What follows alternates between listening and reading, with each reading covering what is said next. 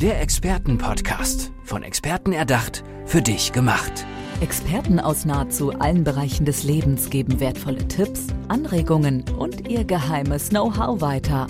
Präzise, klar und direkt anwendbar. Von A wie Affiliate bis Z wie Zeitmanagement. Der Expertenpodcast macht dein Leben leichter.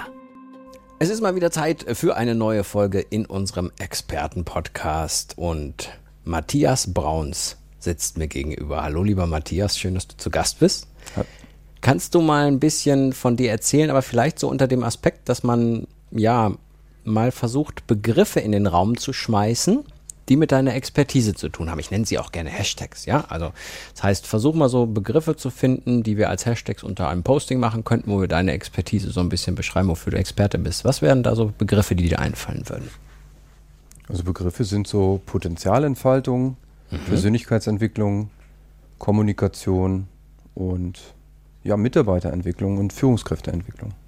Okay, das kam wie aus der Kanone geschossen. Wieso, so schnell kam das noch nie?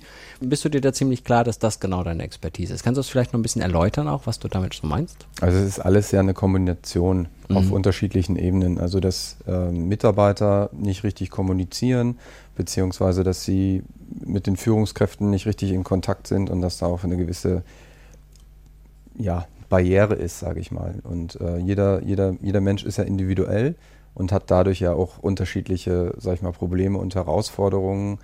Auch in, in der Kommunikation ist vielleicht nicht so direkt oder ist vielleicht eher emotional oder eher Zahlen, Daten, Fakten getrieben. Und die letzten neun Jahre habe ich da halt ganz viele Erfahrungen gemacht und, und daraus ergibt sich das jetzt so. Das sind so ein paar Stichpunkte, da können sicherlich noch ein paar andere dazukommen, aber das ist so, mhm. sage ich mal, so im Groben und Ganzen der Kern. Kannst du noch mal so ein bisschen zusammenfassen, was da in den letzten neun Jahren so immer deine, deine Aufgabe war oder wie du, wo du angesetzt hast? Also ich bin in den letzten neun Jahren in Automobilkonzernen unterwegs gewesen und Zuliefererkonzernen und da bin ich eben als Requirements-Experte unterwegs gewesen und habe die unterschiedlichen Auswirkungen äh, kennengelernt und den Schmerz des Kunden.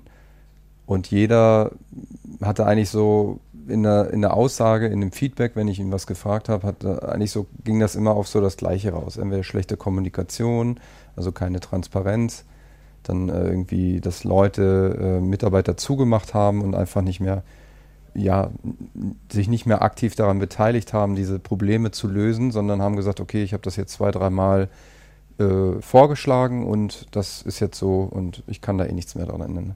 Ist aber ja natürlich eine Unternehmensphilosophie, oder? Dass Kommunikation da einfach ähm, ein größerer Wert zugeordnet wird und dass man dann sagt, ja, da wollen wir was dran tun.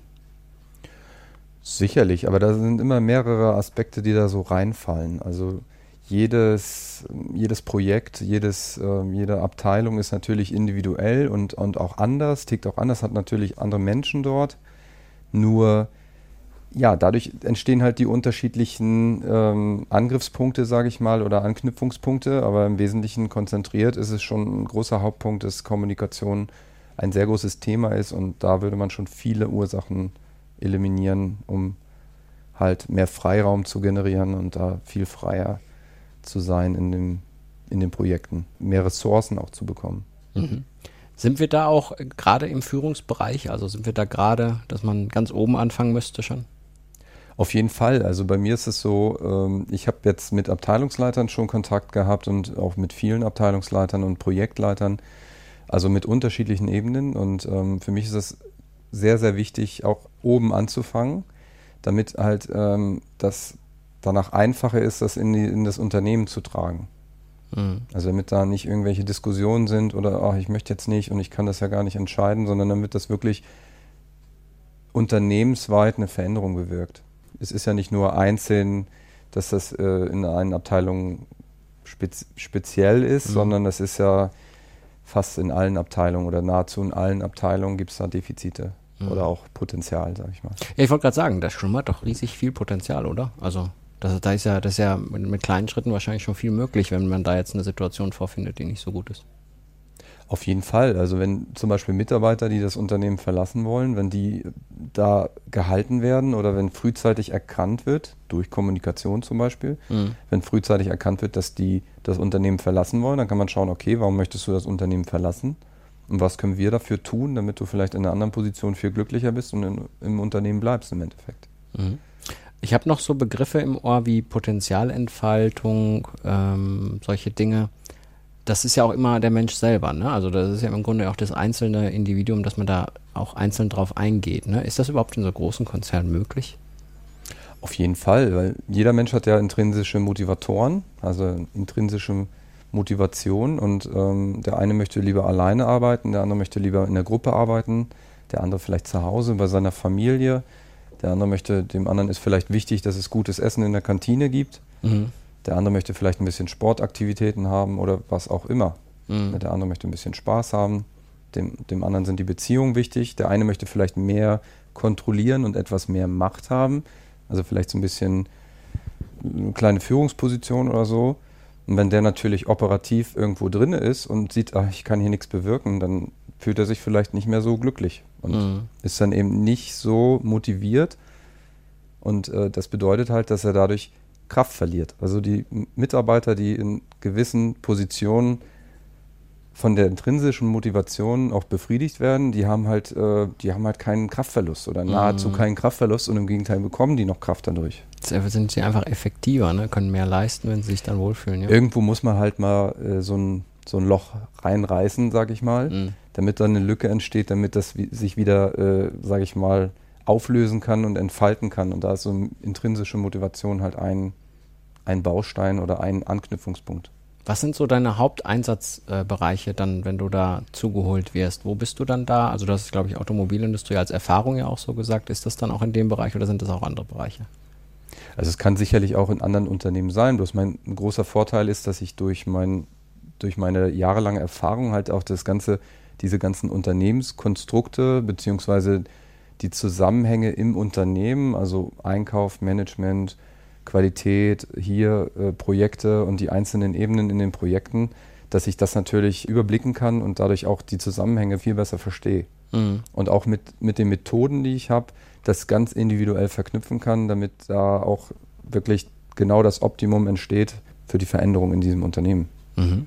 Sehr spannend auf jeden Fall. Ähm, ich würde sagen, dass Automobilindustrie natürlich tatsächlich jetzt auch gerade ein Bereich ist, der kriselt ja ein bisschen. Ne? Also ich meine, Asien, Asien überholt uns, ne? Elektromobilität etc. Die deutschen Autohersteller müssen was tun. Ja, hättest du natürlich ein paar, eine ne Zielgruppe, die, in der du dich auskennst sozusagen, oder?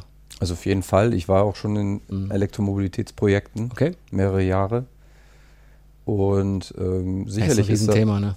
Ja, mhm. also das ist, das ist ganz groß und ähm, das ist natürlich ein Punkt durch 10, 15, 20 Prozent mehr Ressourcen ohne neue Mitarbeiter, da wäre natürlich viel mehr möglich. Also, also würde natürlich Zeit sparen, Geld sparen und ich hatte die Innovationen viel früher oder sogar mhm. andere Innovationen oder würde wettbewerbsfähiger bleiben. Also das ist, da hängt natürlich sehr, sehr viel dran.